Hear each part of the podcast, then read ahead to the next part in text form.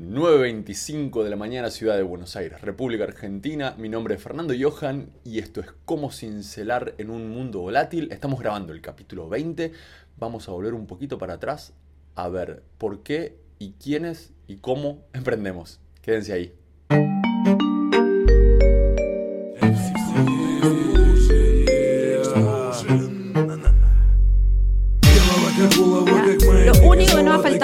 Esto pase de una manera excepcional y en todo Chile es creer en el talento de nuestra gente.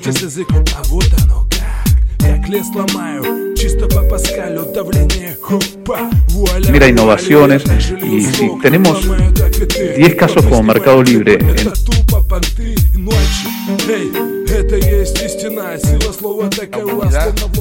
van a estar menos trabajo físico.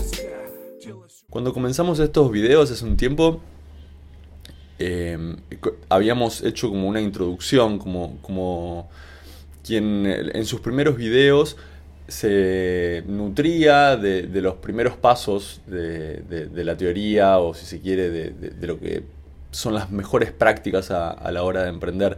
Y me pareció interesante volver a ese, a ese lugar ahora en el que ya, ya vimos algunos videos para, primero por quienes estén mirando estos videos de corrido, meter un- una bocanada de aire fresco y no ser tan lineal en los contenidos. Y por otro lado, quienes estén encontrando esto por primera vez, dar, contenidos que sean de, ese, estilo, de- del estilo de inicio a inicio.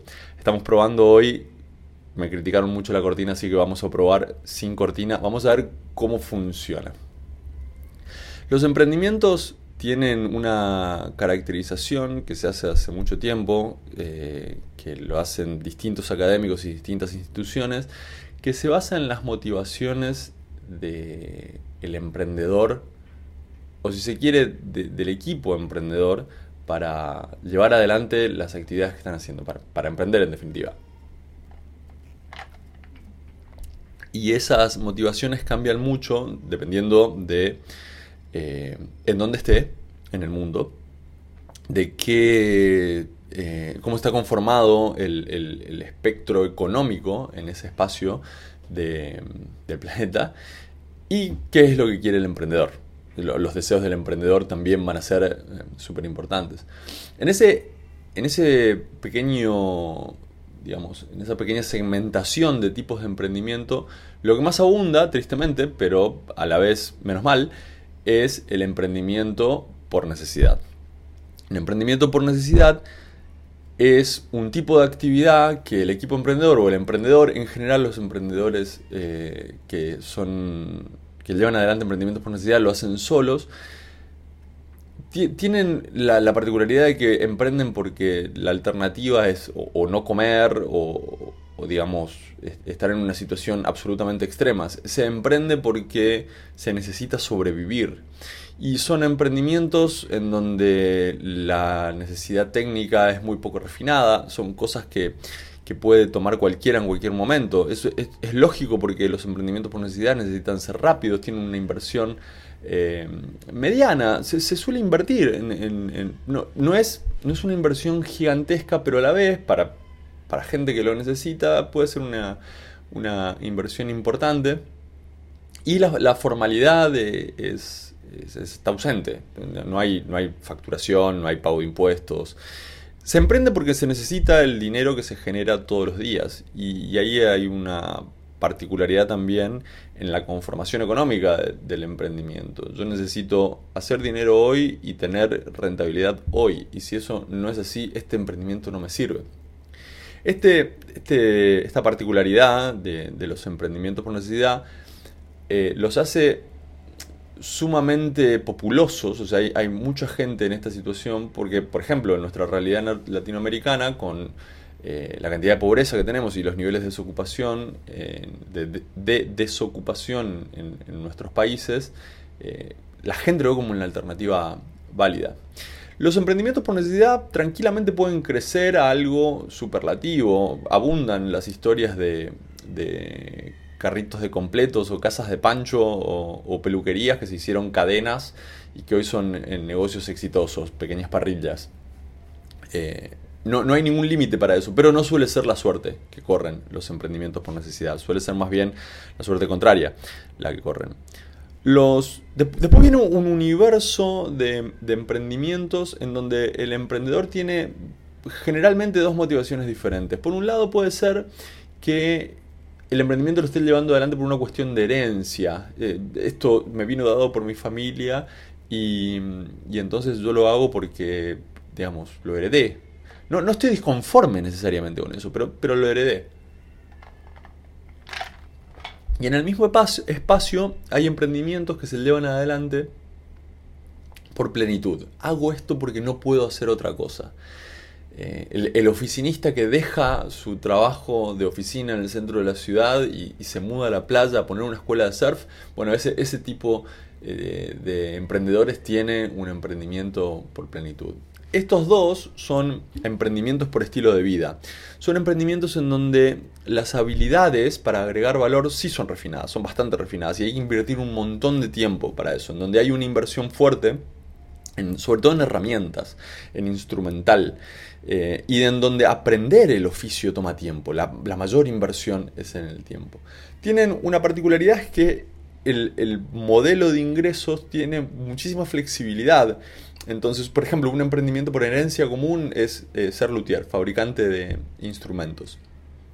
Y la persona que fabrica instrumentos no tiene un, modelo de ingresos con, demasiada previsibilidad. Para, darse cuenta de que el negocio le va mal, tiene que pasar bastante tiempo. En el caso del emprendimiento por necesidad, yo me doy cuenta a la hora de que me está haciendo mal. En el caso del emprendimiento por estilo de vida, pasa, pasa meses, ¿no? Si yo soy profesor de surf y, por ahí pasa todo el verano y al final del verano me doy cuenta que no me fue tan bien este verano. Lo mismo pasa con alguien que fabrica instrumentos. El año pasado vendí 62 guitarras y este año vendí 58. Y es una baja importante, pero hasta que no pasa cierto tiempo no me doy cuenta de que eso es así, porque la predictibilidad no es tan eh, eh, simple de, de eh, definir. Y en, los casos de emprendimiento por estilo de vida también son emprendimientos que son sumamente fáciles de hacer crecer, a la vez que la actitud del emprendedor suele ser la contraria. La actitud en este caso, ¿no? En este caso no es como en el emprendimiento por necesidad, que ese suele no ser el destino, sino que la actitud del emprendedor por estilo de vida es la de yo quiero hacer esto porque esto es lo, lo que a mí me permite estar en equilibrio conmigo mismo. No quiero decir feliz, pero en algunos casos se dice, esto es lo que a mí me permite ser feliz. Enseño canto porque esto es lo que a mí me gusta. Y entonces no me da tener una escuela de canto en donde yo ya no enseño más canto y tengo 17 profesores y hay que pagar un alquiler. No, no, no. A mí lo que me gustaba era enseñar canto. Y eso lo puedo hacer en mi casa con un piano y ya está. Y esos emprendimientos son, eh, digamos, bastante relevantes en la vida del emprendedor. Definen cómo pasa sus días eh, el emprendedor. El, tercer espectro son los emprendimientos por oportunidad, que son de los que venimos hablando fundamentalmente. Son aquellos emprendimientos en donde eh, un, equipo emprendedor define un, nicho de mercado, encuentra una necesidad insatisfecha, encuentra un dolor, encuentra algo en donde quiere aportar valor y arma un modelo de negocios en función de eso, esperando fundamentalmente, fundamentalmente esperando un ingreso extraordinario en, eh, monetario, económico. ¿no? es una oportunidad de mercado gigante. Y acá en este tercer grupo es en donde la mayoría de las habilidades eh, son fáciles de ver. Si bien ninguna de las cosas de las que hablemos eh, dejan de tener aplicabilidad sobre los emprendimientos por necesidad y sobre los emprendimientos por estilo de vida, en este espacio de, las, de los emprendimientos por oportunidad es en donde son más naturales de ver, en donde yo voy a dar más ejemplos.